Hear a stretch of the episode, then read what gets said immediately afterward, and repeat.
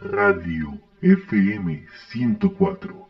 Redimido sintonizando.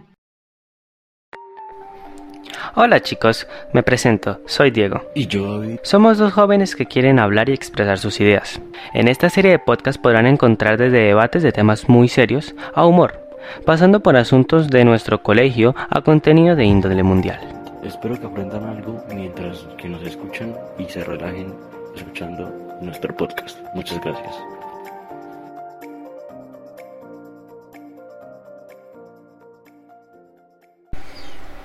Hola, buenos días para todos los que nos escuchan desde Redimido Radio. Pues el tema de hoy es Paulo Londra llega a un acuerdo con Beat Ligas y podrá volver a sacar música.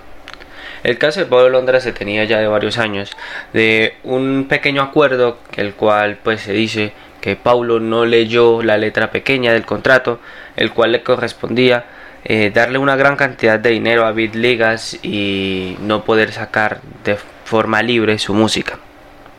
Pues bueno, esto es lo que se tenía entendido al menos para el público de por qué existía este conflicto. Ahora el juicio entre Paulo Londra y Beat Ligas ha llegado a su final y no lo ha hecho con un veredicto de los jueces, sino con un acuerdo amistoso porque ya desde hace tiempo, un par de meses, el tribunal que llevaba el caso en Miami consideraba que el músico argentino estaba legitimado para poder publicar música, pero tras la noción de emergencia permitida al sello discográfico, ambos han llegado a un pacto que pone fin a los dos años de silencio musical. Esa es la mejor noticia no solo para el artista sino también para sus millones de seguidores en todo el mundo y espero que Paulo pueda seguir sacando música ya que desde el 2019 no había podido sacar ni una sola canción más.